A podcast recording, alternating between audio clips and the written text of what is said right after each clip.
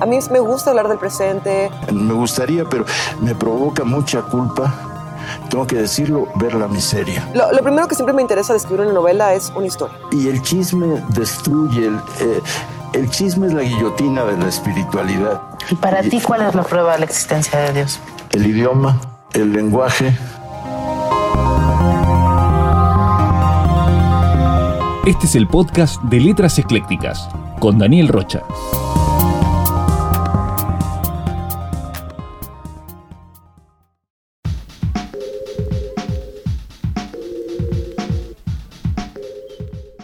Esto es Letras Eclécticas, yo soy Daniel Rocha y estoy muy feliz porque después de algunos meses estamos nuevamente unidos por la web para platicar de literatura latinoamericana. Hoy inicia una nueva etapa en este proyecto con nuevas voces, nuevas colaboraciones y nuevos formatos. Agradezco de corazón a quienes estuvieron presentes durante la primera temporada y le doy una amistosa bienvenida a quienes se suman a la comunidad de letras eclécticas a partir de este capítulo, el primer capítulo de la temporada 2, dedicado a un libro icónico de la literatura mexicana. Sepan las nuevas orejas que el papel que yo juego aquí es nada más el de un facilitador de conversaciones. No soy ni crítico ni juez de las obras que presento acá. Lo único que me interesa es darle un nuevo aire a los libros antes de dejarlos otra vez en el librero porque creo que los libros son para las lectoras y los lectores una herramienta inigualable para estimular las ideas. Déjenme darles la primera buena noticia de este nuevo ciclo. Como les adelanté hace algunas semanas, a partir de esta segunda temporada, cada capítulo incluirá alguna entrevista para enriquecer la conversación. Más adelante, por supuesto, les presentaré a nuestro invitado de honor, un generoso investigador de la literatura gay en México, quien compartió con todos nosotros un poco de su saber alrededor del libro que presentamos el día de hoy. Que por cierto, algunos ya saben cuál es porque adivinaron las pistas que les dejé en letraseclécticas.com. No se olviden que nos pueden encontrar en Facebook o Instagram, donde estamos como Letras Eclécticas, o en Twitter, donde nos encuentran como arroba leclécticas. Entre el inmenso número de obras publicadas en la historia reciente de la literatura mexicana, hay pocas que hayan roto moldes como lo hizo el libro que tengo entre mis manos. Fue un libro que no solo amenazó a la industria editorial porque su autor decidió no usar comas ni puntos, sino porque los temas que abordaba eran tabú en 1979, año de su publicación. O más bien eran más tabú que ahora, porque sin duda estamos bastante atorados en algunos sentidos todavía. El día de hoy hablaremos de El vampiro de la colonia Roma, de Luis Zapata.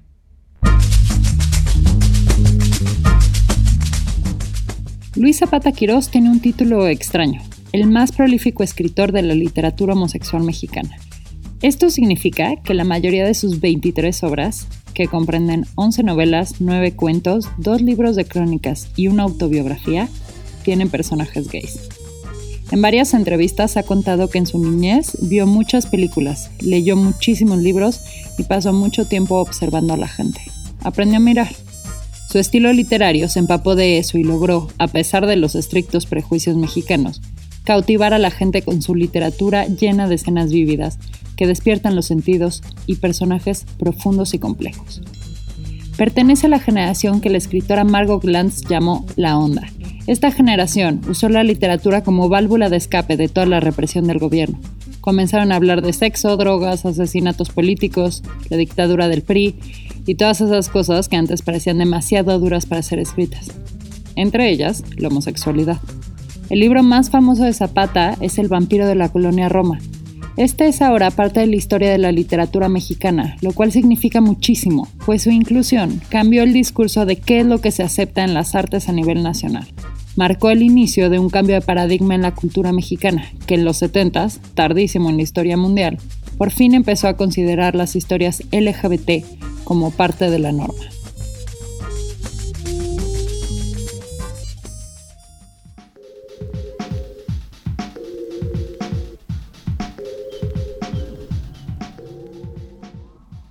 El vampiro de la colonia Roma es al mismo tiempo bestseller y libro de culto.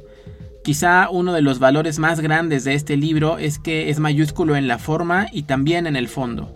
En la forma porque el estilo es irreverente, poco convencional porque no usa adornos para describir las acciones ni a los personajes, y mayúsculo en el fondo porque es un libro yo diría transparente, porque la mirada del protagonista no tiene filtros moralinos para hablar de temas como la homosexualidad, las drogas, la prostitución y la hipocresía.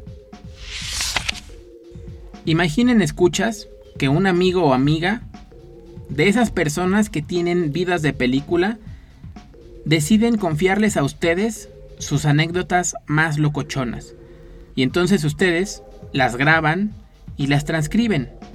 El formato de la escritura en El vampiro de la colonia Roma es lo más cercano a la transcripción, incluyendo los silencios que dejamos al hablar, en este caso convertidos en espacios, y el lenguaje coloquial que usamos cuando estamos en confianza. El narrador de estas historias es un chichifo. Para quienes no conocen el significado de esta palabra, un chichifo es un prostituto.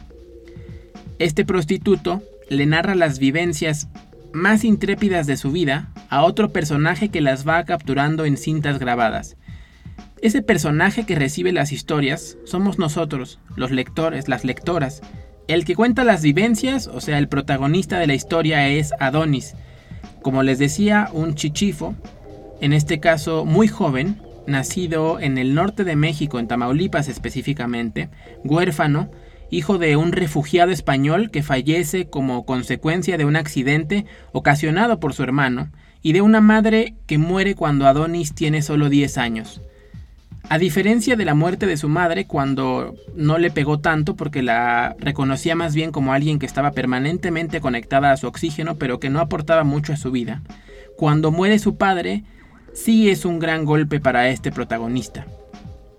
Tras quedar huérfano, se va a vivir un rato a León, sin pena ni gloria, y después llega al Distrito Federal, hoy Ciudad de México. Ya acá, en la capital mexicana, tiene su primera experiencia sexual a los 17 años. Y en ese momento, nuestro personaje se da cuenta que todas las veces que se ha masturbado son insignificantes frente a unas nalgas de adeveras. Esas primeras nalgas que tiene enfrente son las nalgas de René, a quien conoce porque es amigo del Frenchy, un transexual que es pareja de su hermano, del hermano de Adonis. Con René descubre el cielo del orgasmo y también una nueva forma de vida, el talón. Para quienes nos escuchan en otros países, el talón acá en México no es solo una parte del cuerpo, sino también es una expresión coloquial para referirse al ejercicio de la prostitución. La primera vez que René le dice que talonea en la zona rosa, a Adonis le suena casi como un sueño la posibilidad de que alguien pague por cogerse a un homosexual, sin embargo, piensa que si hay quien lo haga, pues él también lo quiere intentar. Para Adonis en ese momento, la zona rosa, el epicentro de la prostitución, es un continente exótico. Pero ya que descubre el oficio, se da cuenta que se trata de un trabajo más bien mecánico, Disfrutable, sí, pero que no provoca los orgasmos que experimentaba cuando cogía con René. Lo que sí le gusta es la forma fácil y rápida de conseguir dinero. Ya enamorado de René y contento con el nuevo jale, deciden hacer pareja y mudarse a un cuartito de la colonia Roma donde van a dividir los gastos. En esa época de la vida de Adonis, él decía que sí a todo, porque cualquier cosa que se le presentaba era mejor que la anterior. Aquí permítanme hacer una digresión que me parece pertinente para entender el juego de espejos que hay entre el libro y la vida de su autor, de Luis Zapata. Resulta que en la mayoría de las biografías podemos encontrar que Zapata es oriundo de Chilpancingo Guerrero. Incluso en la biografía que viene en mi edición del vampiro, y me imagino que así es en todas, dice que Luis nació en Chilpancingo en 1951. Pero Aquí les tengo un chisme que no es tan chisme, porque es el mismo Luis el que lo dijo en una entrevista con Ricardo Rocha. Resulta que no nació en Chilpancingo, sino, adivinen dónde.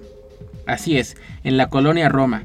Zapata cuenta que su familia vivía en Chilpancingo, pero que su papá no quería que su primogénito naciera ahí porque no contaba con la infraestructura necesaria para el nacimiento. Entonces se vienen para acá para tener al bebé. Y es así como Luis Zapata nace en la colonia Roma, específicamente en el Sanatorio de Lourdes, en la avenida Álvaro Obregón. Así que ahí queda este dato curioso. Regresando a la historia, Adonis es un punk de la sexualidad, un anarquista de su cuerpo, genio y figura de la prostitución que ejerce sus libertades con verdadero esplendor. En este libro, Luis Zapata nos cuenta la envidiable libertad del personaje, pero también los torbellinos emocionales que implica una vida de excesos, no solo en lo sexual, sino también en el consumo de drogas, en la mala alimentación y la cantidad impresionante de desveladas que se pega este personaje. En estas historias encontramos el amor puro hacia René, pero también las relaciones por conveniencia, como la que Adonis sostiene con Zabaleta, un diplomático rico que le echa una mano con sus deudas e incluso hasta lo lleva a vivir a su casa con todo pagado.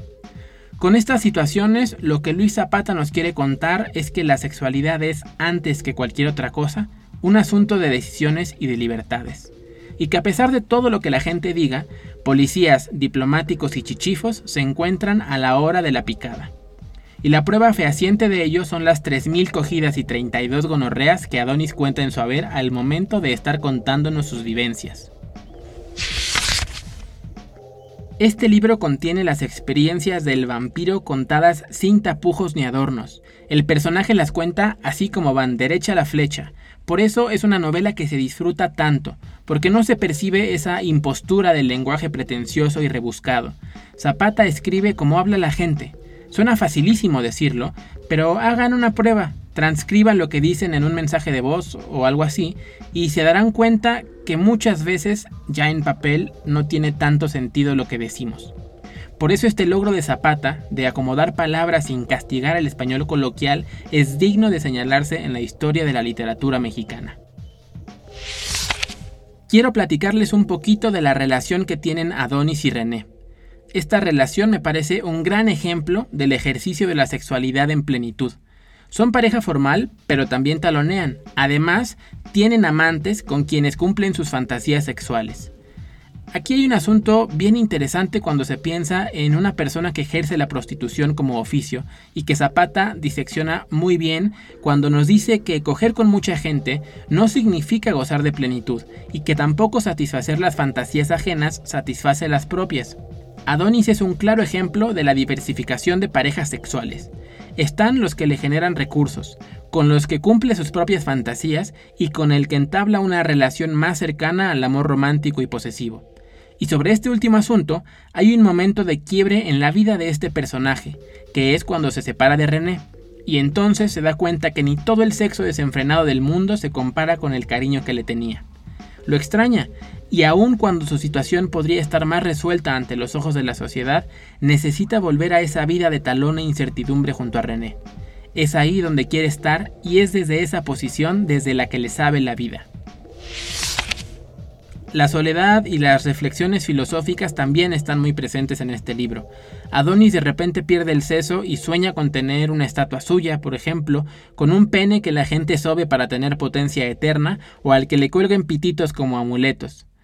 En esa soledad a la que el personaje se enfrenta, reconoce que hay vacíos que le duelen y que en algún momento intentó llenar con toxicidad.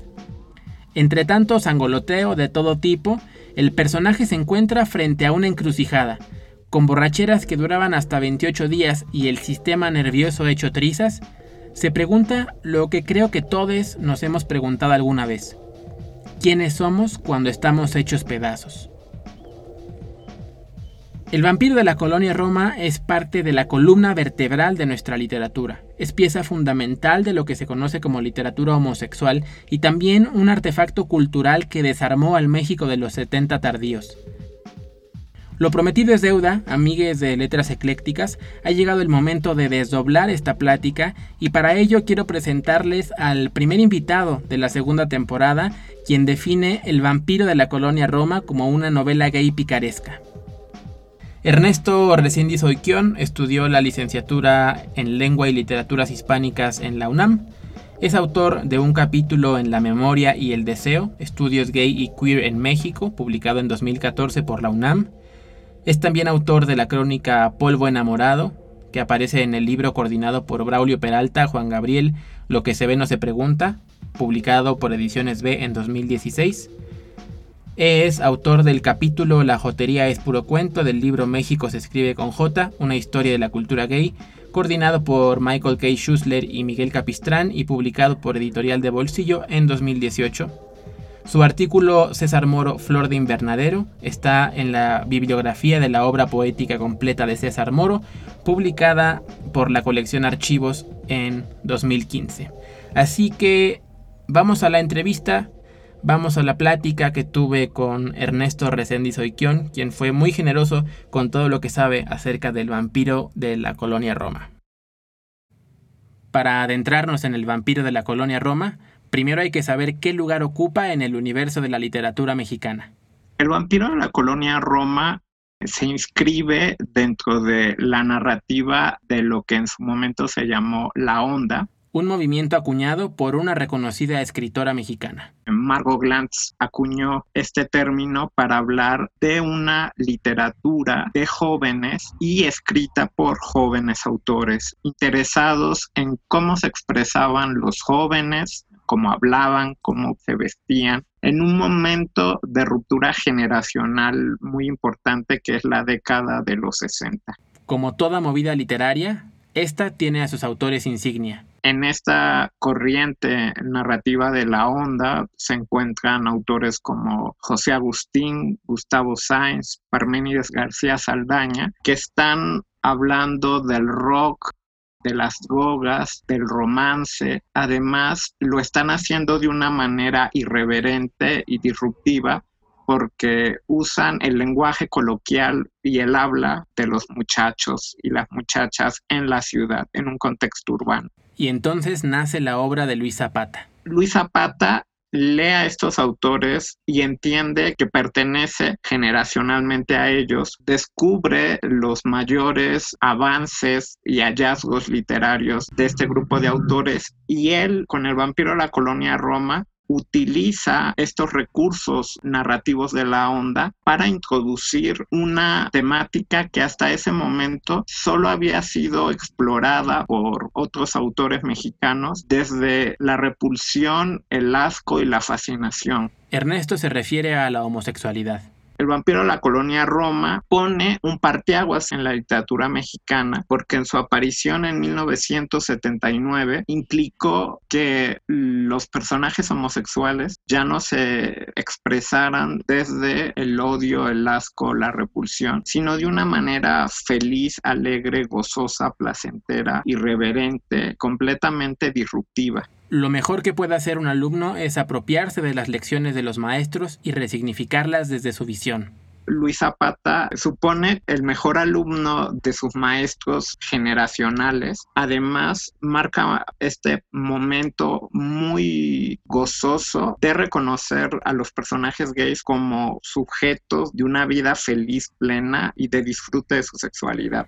¿Qué significó la disrupción de Zapata para la narrativa gay mexicana? Con Zapata la narrativa gay mexicana tiene a uno de sus mejores autores. Zapata encontró nuevas perspectivas para contar sus historias. Con el vampiro de la colonia Roma, además, se rompen los estereotipos trágicos del suicidio y de la vida atormentada de los personajes gays. Las buenas conciencias de México se sacudieron con la llegada de este libro la recepción crítica del vampiro de la colonia Roma es un fenómeno muy interesante porque pensemos que es un autor joven, es un chamaco que en ese momento todavía estaba estudiando letras francesas en la Facultad de Filosofía y Letras de la UNAM. Sin embargo, Luis no era un novato.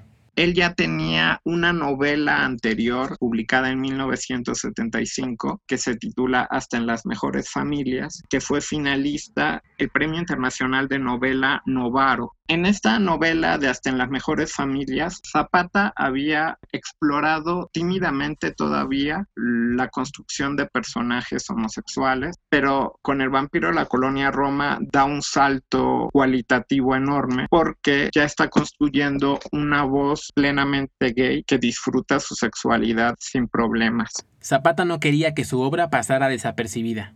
Zapata, en ese momento un muchacho, además está intentando afirmarse como escritor y una manera de encontrarse como autor es postulando eh, sus obras a concursos literarios. No esperaba que el mundo editorial no estuviera preparado para un libro como el suyo. En 79 postula al premio Juan Grijalvo del editorial Grijalvo. Sucede un momento muy interesante porque gana el premio de novela el editor está sorprendido de que el jurado haya decidido premiar una obra así. En primer lugar, no solo por la cuestión de la homosexualidad, sino porque es una obra que formalmente es experimental y vanguardista, insisto, una obra de ruptura. Gramaticalmente omite signos de puntuación. Escucharon bien. El vampiro de la colonia Roma no tiene signos de puntuación. Construye un habla coloquial que no corresponde a las reglas de ortografía, las reglas sintácticas de la gramática y que está imitando el ritmo y el lenguaje de una persona. El joven escritor representaba una amenaza para las formas de aquel entonces. Para el editor Juan Grijalvo resultaba muy escandaloso en su condición de editor, publicar una obra que no respondiera a las normas de ortografía y que además tuviera espacios vacíos. Em, sí, este libro también tiene espacios vacíos. Estos espacios correspondían como un recurso literario de Zapata a los silencios, a las pausas de la respiración del habla coloquial. Él formalmente está construyendo en un trabajo muy detenido literario, imitando el habla coloquial de la Ciudad de México. La reacción del editor no se hizo esperar. Juan Grijalvo no quería publicar la novela. Ante la negativa, Zapata no se dio por vencido. Enfrentó al editor y le dijo que tenía que publicarla porque él había ganado el concurso. Había que medir la respuesta del público hubo un primer avance de qué podía suceder con la novela y en 1978 en el suplemento de la cultura en México, se publica un avance del vampiro de la colonia Roma, unos capítulos tentativos para ver cuál era la reacción que podía suscitar la obra.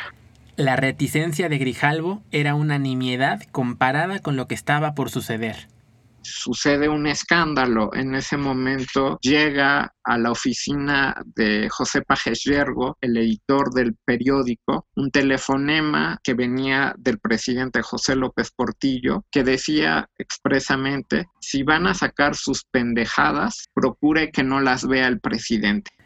Oficialmente, el joven escritor había hecho enojar al presidente. Esto que apareció en el periódico Novedades suscitó una reacción política al más alto nivel. Era el México de los 70. Esto no era una buena señal para el libro, pero para Zapata era más importante su dignidad que un berrinche presidencial. Se sostiene en su decisión de libertad creativa, pone en jaque al editor y le dice, si no lo publicas, voy a salir a los medios a decir que me están censurando. Y no estaba solo. Zapata en ese momento recibió el apoyo de amigos y de otros escritores y figuras del mundo literario que lo respaldaron y la novela tuvo que salir publicada. Zapata 1, conservadurismo 0. ¿Y ahora? En ese momento, el tiraje de 10.000 ejemplares, que se publica la primera edición el 15 de junio de 1979, supone un trancazo porque muchos lectores estaban esperando una obra así, aunque no sabían que existía. Compraron el libro, lo leyeron, agotaron la edición en un lapso de un mes. Segundo punto a su favor. Esta vez había vencido la barrera comercial. La segunda edición se publica el 30 de agosto de 1979. Se imprimen 15.000 ejemplares, 5.000 ejemplares más que la primera edición. No está de más recordar una anécdota entre Grijalvo y Zapata.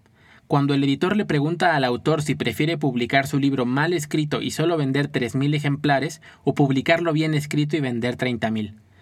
Creo que ustedes ya saben cuál fue la respuesta de Luis el momento de recepción por parte de la sociedad de esa manera supone un espaldarazo y una confirmación de Luis Zapata como un escritor fundamental de la literatura mexicana. El closet de la censura no fue el único que se abrió con la publicación de este libro.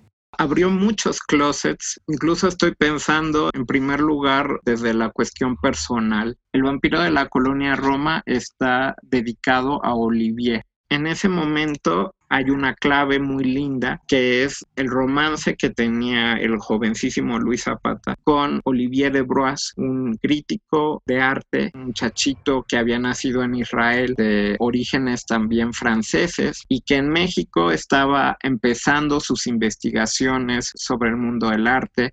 ¿Qué significaba esta dedicatoria en una obra tan icónica? El hecho de que Luis se lo dedique a Olivier de Broas es la aceptación de que allí hay una historia de amor que se expresa con una dedicatoria que está hablando de ese mundo gay que no quiere estar invisibilizado, sino que quiere ser patente y que quiere encontrar sus propias palabras para narrarse. El vampiro era también la salida de un closet literario había novelas anteriores. La década de los 60 está atravesada por un momento de ruptura generacional cuyo momento más álgido va a ser el 68. Una década después, 79, ya hay un movimiento homosexual en las calles que está reclamando derechos sociales, jurídicos y de respeto. Este movimiento estaba integrado por varios grupos están los grupos del Frente de Liberación Homosexual, el Frente Homosexual de Acción Revolucionaria FAR, el grupo Lambda, el grupo Iquiabet de lesbianas. La diversidad ya gritaba en las calles, pero le faltaba algo. La llegada del vampiro a la colonia Roma es un momento hermoso porque esta novela acompaña a esa lucha política social que encabezaron distintos activistas en la década de los 70, que había iniciado tímidamente a finales de los 60. El libro de Zapata no caminaba en solitario literariamente estaban obras como el diario de José Toledo de Miguel Barbachano Ponce. Tristemente nos acabamos de enterar, acaba de fallecer en mayo Miguel Barbachano Ponce. Y el diario de José Toledo está considerada entre las primeras novelas homosexuales. Está escrita por un autor heterosexual que está contando una historia urbana, pero es una historia de amor trágica, porque José Toledo es un muchacho que no puede aceptarse a sí mismo y su amor por Wenceslao y termina suicidándose. De hecho, la novela arranca con el suicidio de José Toledo. Teníamos otras novelas de autores gays como Fabricio Lupo, escrita por Carlo Cocchioli, un escritor italiano que vivió aquí en México, en donde está la historia de amor de dos pintores pero el horizonte cultural de la novela, que es la década de los 50, la traducción se publicó en 1953 aquí en México, no permitía imaginar una vida gay feliz y una sexualidad gay desenfrenada, desparpajada, sin rubores y sin penas. Y esta novela, la de Fabricio Lupo, también era una historia trágica que terminaba en el suicidio de Lorenzo y de Fabricio. Estaba otra novela como 41 o El muchacho que soñaba con fantasmas, firmada por el seudónimo de Paolo Po, que investigaciones recientes de Juan Carlos Harris y Miguel Ángel Teposteco han señalado que detrás del seudónimo de Paolo Po estaba el nombre del escritor michoacano Manuel Aguilar de la Torre. El hecho de que Manuel Aguilar de la Torre, que era un escritor gay, utilizara un seudónimo para firmar, nos muestra que el closet de la figura autoral estaba muy bien cimentado todavía. Por ello, una historia gay que mostrara el ligue y la vida de los homosexuales en la Ciudad de México tenía que ser descrita desde la sordidez y no podía ser firmada por un autor con su nombre real. Ese parteaguas también implicó una reconfiguración de la industria editorial en México. Sobre las etiquetas y la literatura homosexual, Ernesto nos cuenta. Yo no soy enemigo de las etiquetas, pienso que pueden ser útiles para visibilizar fenómenos de escritura y de lectura. El propio Luis Zapata había explorado ese terreno junto con un amigo muy querido de él, José Joaquín Blanco, en ese año de 1979 se aventó a salir también del closet en la prensa con un ensayo fabuloso, que era un manifiesto literario al mismo tiempo y que era un una radiografía del momento social que se vivía. Me refiero a su ensayo Ojos que da pánico soñar, publicado en sábado, el suplemento de uno más uno, el 17 de marzo de 1979. La cercanía de fechas entre el ensayo de Blanco y la publicación de El vampiro de la colonia Roma no era coincidencia. Primero se publica este ensayo de José Joaquín el 17 de marzo y el 15 de junio aparece el vampiro de la colonia Roma y allí se va a construir también una amistad muy bella. Así que deciden publicar algo en conjunto. En la década de los 80 publicaron un manifiesto en contra de que se les considerara autores gays y en contra de la existencia de una literatura homosexual o literatura gay. Su posición era clara existía la literatura en mayúsculas, los lectores podían reconocer la buena y la mala literatura. Esa era la única distinción que hacían en ese momento José Joaquín Blanco y Luis Zapata. Ese es un, un momento muy interesante de cómo ellos se están percibiendo en el campo cultural, cómo quieren proyectar sus libros, cómo quieren ser recibidos por los lectores y por ello están dinamitando esa etiqueta de literatura gay. Ahora sería interesante preguntarles si siguen pensando eso que firmaron en su momento. También los escritores cambian sus opiniones con el paso del tiempo y lo que en un momento decían no necesariamente lo refrendan o suscriben en el presente. Pero de eso ya han pasado casi 40 años. En la actualidad, el mercado editorial, los estudios críticos y la recepción lectora, las comunidades de lectores han confirmado la existencia de una literatura gay y la pertinencia de usar esa etiqueta. Entonces, ¿cuál fue la utilidad del manifiesto de Blanco y Zapata? fue un intento creativo de no quedar circunscritos a una etiqueta, pero en los hechos la etiqueta los sigue arropando y los eh, celebra como autores claves de la literatura gay mexicana. Literatura homosexual es una etiqueta que también se puede pensar desde la crítica. Hablar de literatura gay y de literatura heterosexual supone visibilizar fenómenos creativos y sociales y de género que atraviesan obras literarias. Así que no se puede aislar el arte de su contexto. Suponer que la literatura es un arte que está aislado de un contexto social, cultural, de género, es un poco vivir en la ingenuidad los discursos literarios están imbricados de cuestiones sociales, políticas, de género y estéticas. Visibilizar la literatura gay es ponerle nombre a la experiencia y a la vivencia de hombres gays u hombres homosexuales que históricamente viven esa experiencia de una cierta manera. Estamos acostumbrados a etiquetar la literatura, desde el ejercicio de la lectura y también en los anaqueles con fines comerciales. Todo debe caber en un cajón y pertenecer a una estructura configurada. Me interesaba conocer la postura de Ernesto sobre el sentido que él le da a lo que se llama literatura homosexual.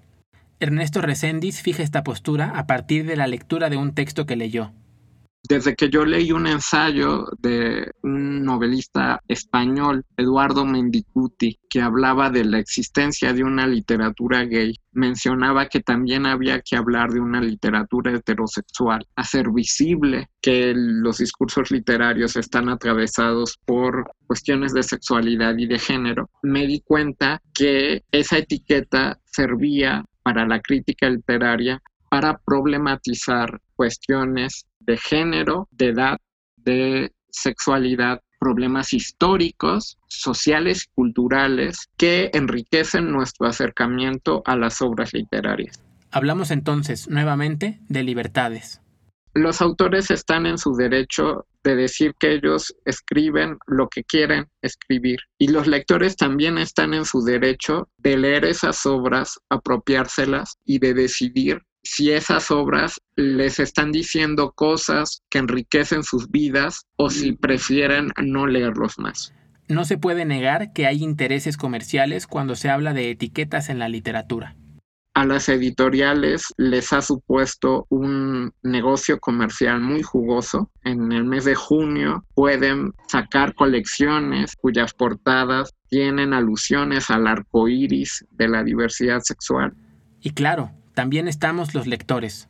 Para los lectores supone también una posibilidad de leerse y de encontrar que no están solos, que sus vidas pueden ser imaginadas de otras maneras o que pueden leer eso que están viviendo de una manera más feliz y encontrarse en esas páginas. Ernesto pone en un mapa los temas que Zapata aborda en El vampiro de la colonia Roma. En un primer lugar está la vivencia desenfrenada de la sexualidad homosexual compulsiva. Por otro lado, Zapata está poniendo la cuestión de la apropiación del espacio urbano por parte de los personajes gays. Si bien ya existían otras historias gay que se desarrollaban en el Distrito Federal, Zapata le da un valor especial a la ciudad.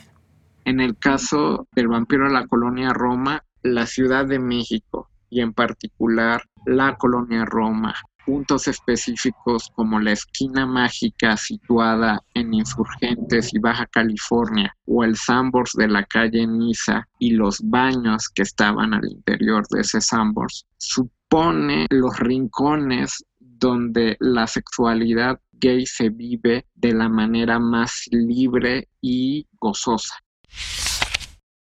Otra de las cuestiones que Luis está mostrando en la novela es un conocimiento y una actualización de la picaresca en el contexto mexicano.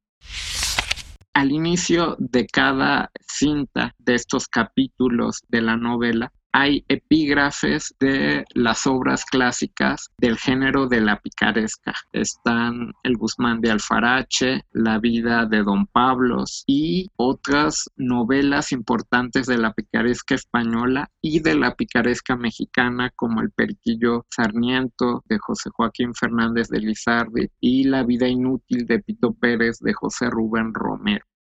La decisión de poner estos epígrafes tiene que ver con la construcción del personaje. Zapata las pone porque encuentra que Adonis García, el vampiro, es netamente un pícaro. Está contando su vida desde su origen familiar hasta su presente. Es más, la apropiación era tal que el vampiro de la colonia Roma no se llamaba así antes de su publicación. El título original de la novela es Las aventuras, desventuras y sueños de Adonis García, el vampiro de la colonia Roma que recuerda otros títulos del género de la picaresca. Aunque con diferentes historias y contextos, Zapata no es el único que ha roto esquemas en la literatura homosexual. Estoy pensando en la estatua de sal de Salvador Novo, que se publica ya en 1997 por Conaculta primero y después por el Fondo de Cultura Económica, que supone otro momento transgresor en el horizonte de la literatura mexicana.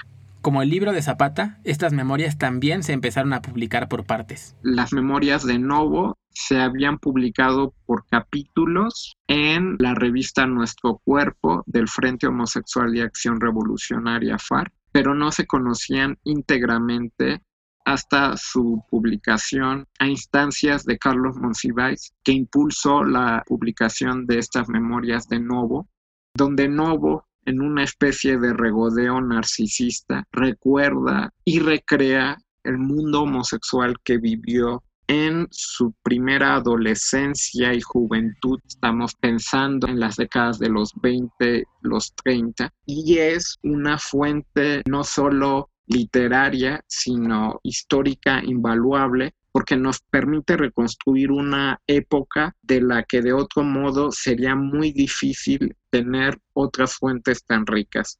Novo cuenta el tamaño de las vergas, los olores y los sabores de sus parejas y de sus amigos sin ningún rubor y con la mayor afrenta al sistema cultural Novo fue el cronista de la Ciudad de México y director de teatro en el Instituto Nacional de Bellas Artes.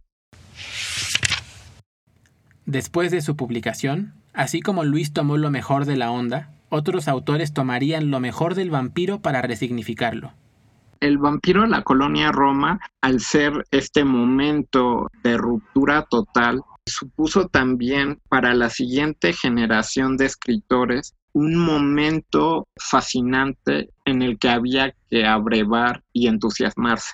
En el caso de un escritor también amigo de Luis y que se llamaba Luis como él, me refiero a Luis González de Alba, él tenía un enorme cariño por la novela y en su libro El vino de los bravos le hace un guiño, homenaje, juego divertido que tituló Postdata que podría enviar el vampiro de la colonia Roma. En esa postdata que escribe Luis González de Alba, está imaginando cómo sería el vampiro de la colonia Roma en, la época del SIDA. Entonces, el vampiro que está todavía situada en los finales de la década de los 70, se vive la sexualidad de una manera gozosa porque el VIH no estaba presente en ese momento. Era un momento de desenfreno y vitalidad fascinante.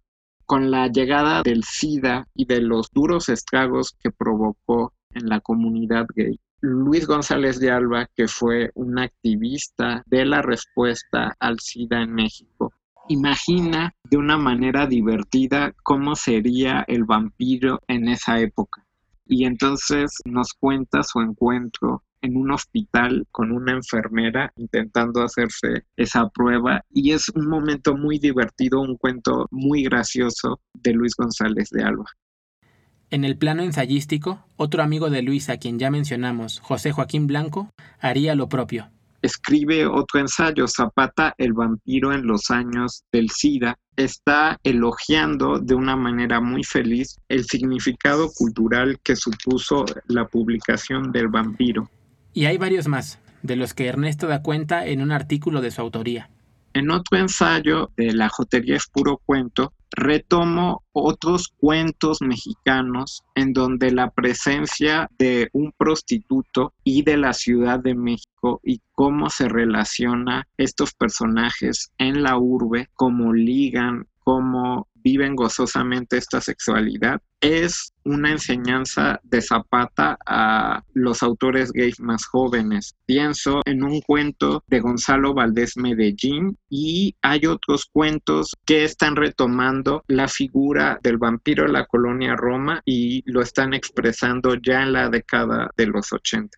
Esas serían algunas de las repercusiones en México. Aquí viene una anécdota que me dejó con la boca abierta. En España, por ejemplo, hubo una versión pirata, casi diríamos un plagio literario, de Carlos Sanrune, un autor que publica en la editorial Laertes una novela que se titula El gladiador de Chueca. Chueca es el barrio gay en Madrid, España, lo que sería el equivalente aquí a la zona rosa de la Ciudad de México y la novela es una cínica, una cínica manera de plagiarse la obra de Luis, porque si en El vampiro hay unas cintas está contando Adonis García, que en la vida real era un prostituto que se llamaba Osiris Pérez Castañeda y que conoció Luis en el año de 1975 en la Cineteca. En el caso de esta novela de Carlos Sanrune, eh, se trata de unos cassettes que están haciendo de una manera muy evidente la apropiación de Zapata por otros escritores, en este caso del otro lado del charco. Por último, le pedí a Ernesto que nos compartiera qué estaba leyendo en esos días estaba leyendo hasta en las mejores familias de, Luis Zapata justo para esta entrevista. Estoy disfrutando mucho descubrir a este Luis Zapata joven que está todavía con ese interés de hablar de su vida, pero todavía no sabe cómo hacerlo con todas las palabras. Está encontrando un lenguaje y se está encontrando a sí mismo. También estoy disfrutando otro libro, pero es más un disfrute sí literario, pero además visual. Es el libro de dibujos de Gregorio Prieto, el pintor de la generación del 27, que dibujaba dibujó muchachos eh, marineros y estudiantes de los colleges londineses donde se refugió Gregorio Prieto al estallido de la Guerra Civil Española.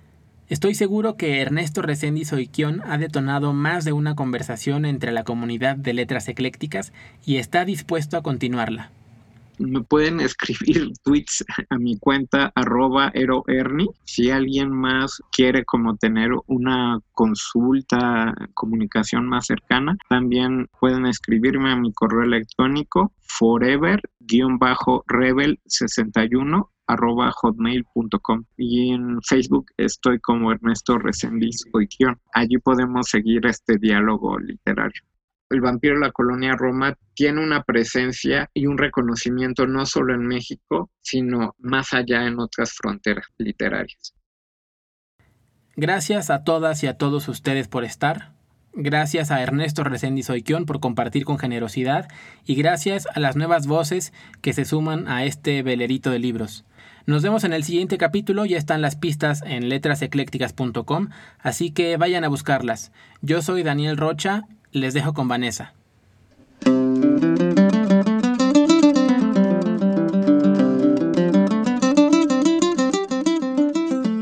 Letras Eclécticas es un podcast sobre literatura latinoamericana producido en Coyoacán, Ciudad de México. La investigación y locución de los perfiles es de Sofía Viramontes. Las ilustraciones de los capítulos son de Mitzi Padilla o Nora Muñiz.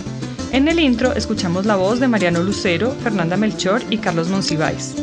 Todas las canciones utilizadas en este episodio tienen licencia de Creative Commons para uso sin fines comerciales. Visiten letraseclécticas.com para más información. Les invitamos a continuar la conversación en Facebook e Instagram, donde nos encuentran como Letras Eclécticas, o en Twitter arrobando a Leclécticas. El capitán del barco es Daniel Rocha y yo soy Vanessa Villegas. Hasta la próxima. Señores, no soy de aquí, soy del Estado Mayor. Soy del Estado Mayor, señores, no soy de aquí. Señores, no soy de aquí, ay, soy del Estado Mayor, soy del Estado Mayor, ay, señores.